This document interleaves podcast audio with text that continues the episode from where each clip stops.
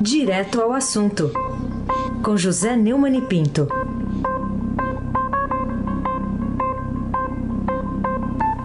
Oi, Neumani, bom dia.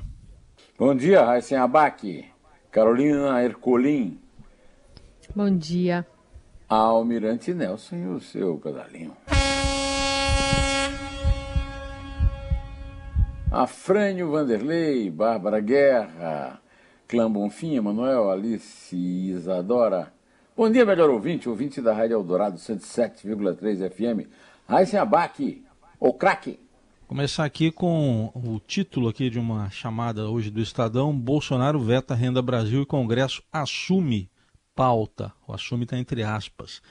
Bom, o que, que você acha que levou o presidente a agir dessa forma, truculenta, é, mas até inesperada, e o legislativo a ameaçar com protagonismo aí nesse populismo assistencialista? Você vai me perdoar, mas eu não me lembro mais o nome do inscrito no meu canal lá no YouTube, que mandou um abraço para você, viu, Hesselbach? Outro para ele. É. Outro para seja ele. quem for. Seja pois quem é, for, seja qual for o, o nome.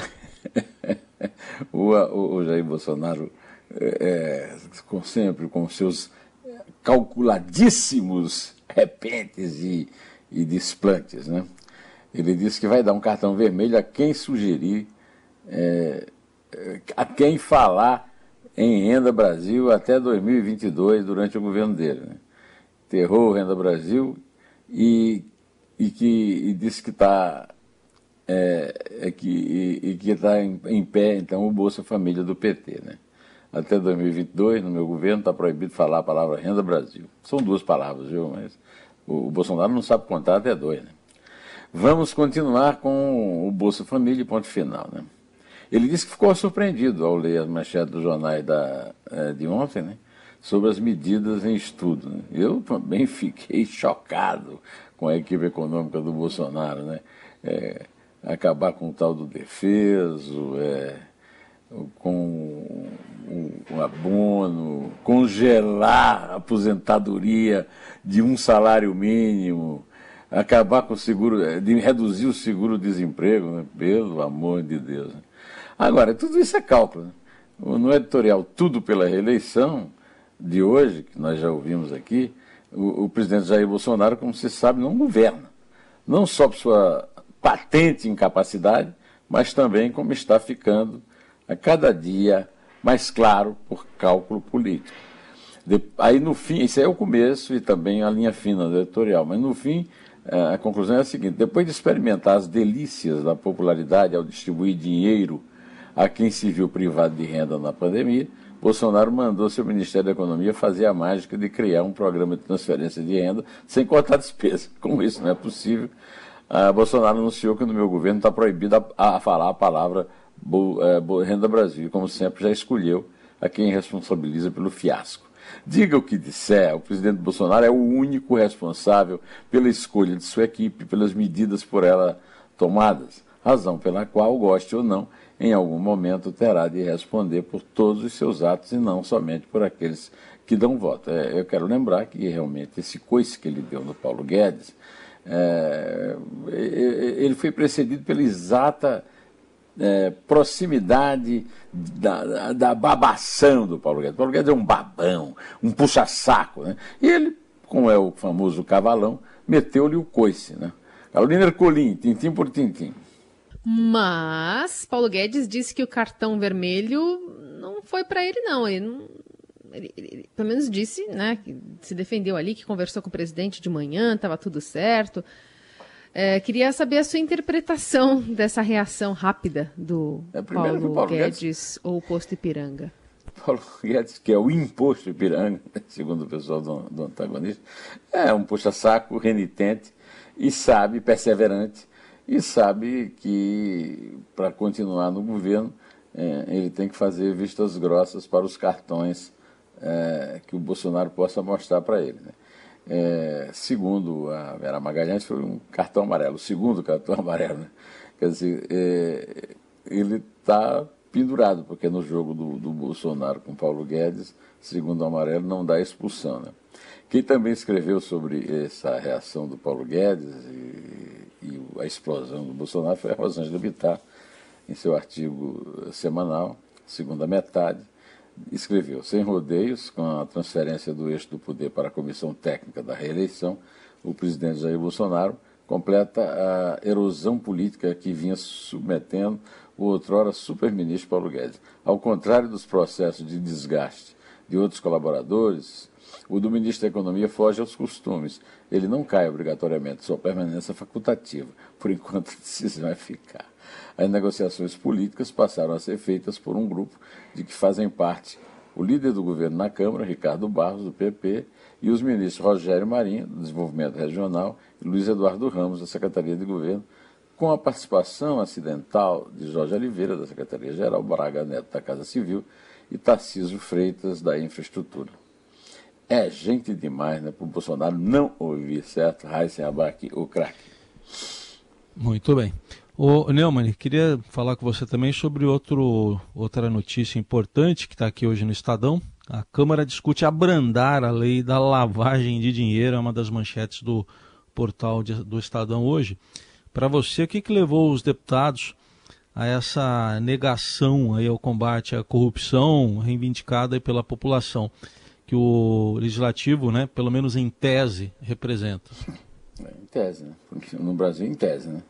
É, o presidente da Câmara, Rodrigo Maia, criou uma comissão de juristas para sugerir mudanças na lei de lavagem de dinheiro, em vigor desde 1998.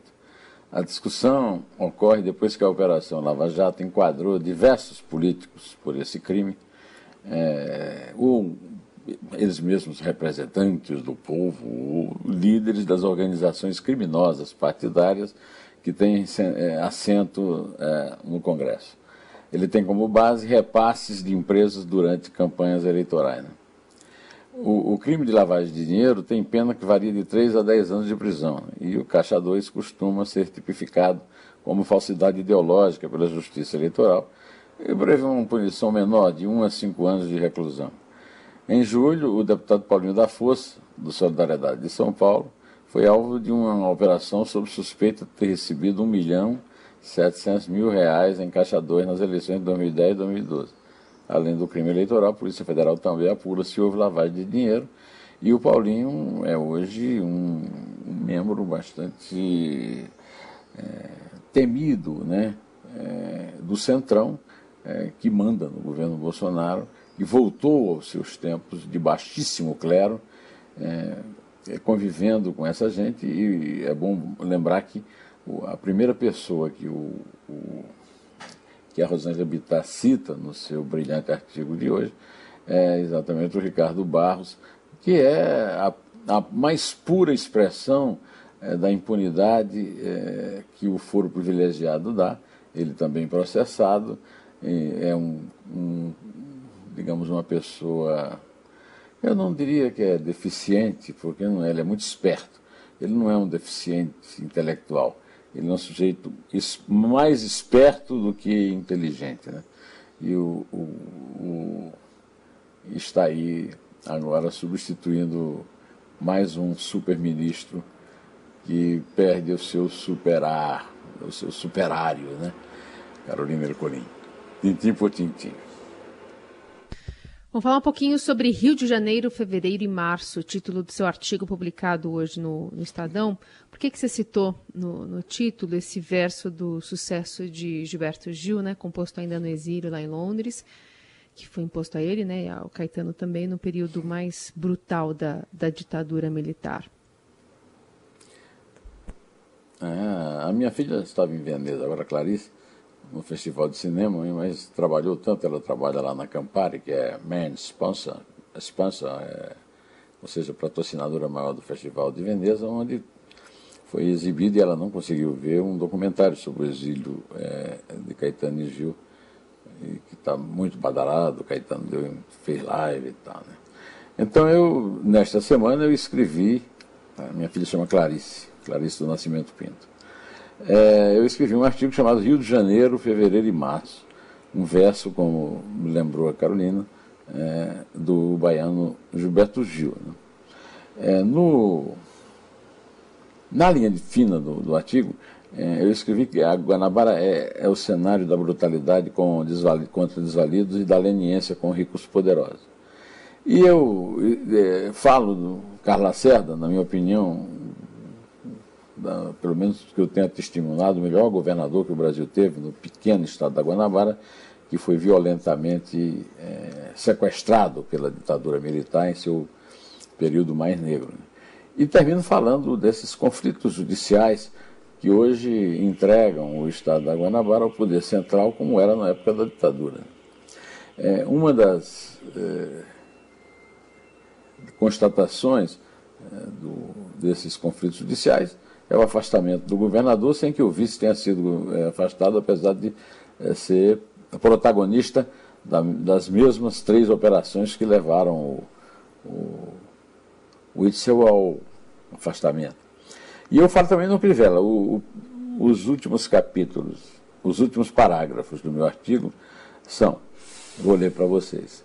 Disputa a reeleição prefeito Marcelo Crivella, bispo licenciado de uma das confissões beneficiadas por lei esdrúxula do Congresso, perdoando um bilhão de reais de multas por infrações que mereceu do pai do trio o absurdo de vetar e sugerir aos asseclas no Congresso a derrubada do próprio veto.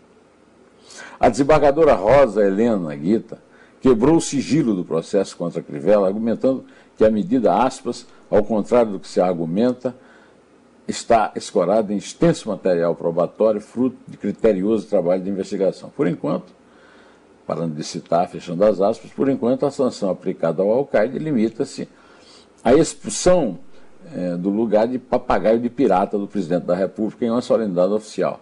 E o último parágrafo é o seguinte: o domicílio eleitoral do presidente da Câmara dos Deputados, Rodrigo Maia, que há 18 meses engavetou o projeto que põe fim ao foro privilegiado de parlamentares, é o Rio. Como o dos beneficiados Flor de dos Santos de Souza e Flávio Bolsonaro. Ah, mas isso é mera coincidência geográfica. Heisen Abac, ou craque. Bom, ô Neumann, eu queria que você falasse também de um acordo que o Estadão retrata aqui com a manchete. Em frente, inédita ONGs e agro pedem ações para a Amazônia, com sugestões aí, grandes empresas, grandes eh, ONGs aí, ambientais. Essa manchete está na primeira página hoje do jornal. A que, que você atribui essa ação inédita de união entre ativistas da ecologia e o agronegócio, que sempre combateram em lados opostos? É, o, aquela militância ecológica hoje se resume ao governo Bolsonaro, eh, através do vice Mourão e do ministro, o infame ministro do Meio Ambiente, o Ricardo Salles. Né? Ah, essa coalizão, 230, 230 organizações e empresas ligadas à área do meio ambiente e do agronegócio, é, é, é o natural resultado de um negócio que sustenta o Brasil e que é destaque no mundo e da, digamos, da racionalidade é, nas ONGs que, ao contrário do que o Bolsonaro prega, estão é, visando mais a questão científica do que a questão ideológica. Né? Isso não influi nada na política do governo, porque o governo Bolsonaro, como está descrito no editorial Tudo pela Reeleição, primeiro editorial do Estadão hoje, ele, é, o governo Bolsonaro ele só tem um objetivo que é reeleger o chefe do executivo. Carolina Ercolim, tintim por tintim. Falar um pouquinho do IDEB, né? O ensino médio avançou no país, mas não atingiu a meta. Destaque também no Estadão de hoje de dados divulgados ontem. O que, que esse raio-x né, da realidade da educação revela a partir das ações ou não ações né, do governo federal? É sobretudo inércia, inação. Né? É, o Abraham Weintraub um doido, completamente desequilibrado sujeito, foi um ministro é, usado para fazer a guerra ideológica na educação. Esse atual ministro está é, tá sumido, fez um discurso xoxo ontem sobre essa questão do IDEB lá, é, elogiando os professores, mas a, o Ministério da Educação não chega à tragédia da saúde, né, na qual o, o, o general Eduardo Pazuello que nunca chegará a general do Exército porque é intendente, é, está sendo, é, deixando de ser previsório para ser não chega a ser a tragédia da educação, da saúde na, na pandemia, mas também é trágica na pandemia a situação da educação. De qualquer maneira, a média nacional na avaliação né, do ensino médio subiu de 3,8 pontos em 2017 para 4,2, mas ainda está muito distante da meta traçada para 2019 de 5 pontos. Houve uma ligeira queda de 0,1 ponto percentual entre a diferença da nota e da média. Em 2017, a meta era de 4,7 e os resultados alcançados pelo Brasil foi de 3,8. É, os resultados do IDEB foram divulgados ontem pelo Instituto Nacional de Estudos e Pesquisas Educacionais Anísio Teixeira, em Brasília. É, todos os índices apresentaram um aumento na nota do IDEB, exceto no estado do Sergipe, que se manteve estável. Goiás, com 4,8 pontos, foi o único a atingir a meta, também de 4,8 pontos. Ou seja, estamos na floresta, em cima da árvore, acuados pela cachorrada. Vamos contar, Carolina? É três. É dois. É um. Em pé.